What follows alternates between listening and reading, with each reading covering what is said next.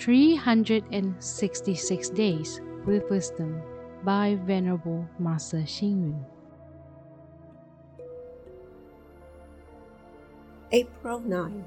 Patience is an art. Persistence is a form of hope. Patience and persistence lead to success in handling affairs. Patience and persistence help one to be proficient in conducting oneself. Patience is an art, and persistence is a form of hope. Patience and persistence can help us be proficient in our studies, to be accomplished in cultivating ourselves, and to be a sensible and understanding person.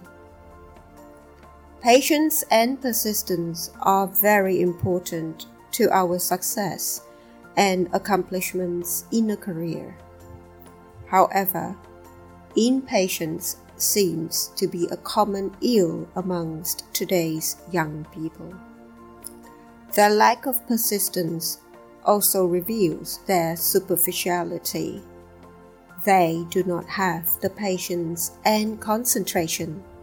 Their bodies and minds are rather unsteady, and they change their jobs frequently. Without perseverance, they cannot settle down in their vocations. How then can their superiors entrust them with responsibilities?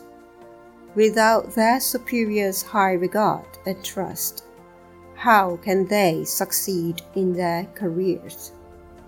Hence, we should constantly ask ourselves Do I study patiently? Do I work patiently? Do I deal with others patiently? If we lack patience and persistence, our efforts will always fall short of success for lack of the last spurt. Thus, the secret to success is simply patience and persistence. Read, reflect, and act. Patience and persistence help to mold one into a sensible and proficient person. Please tune in, same time tomorrow as we meet on air.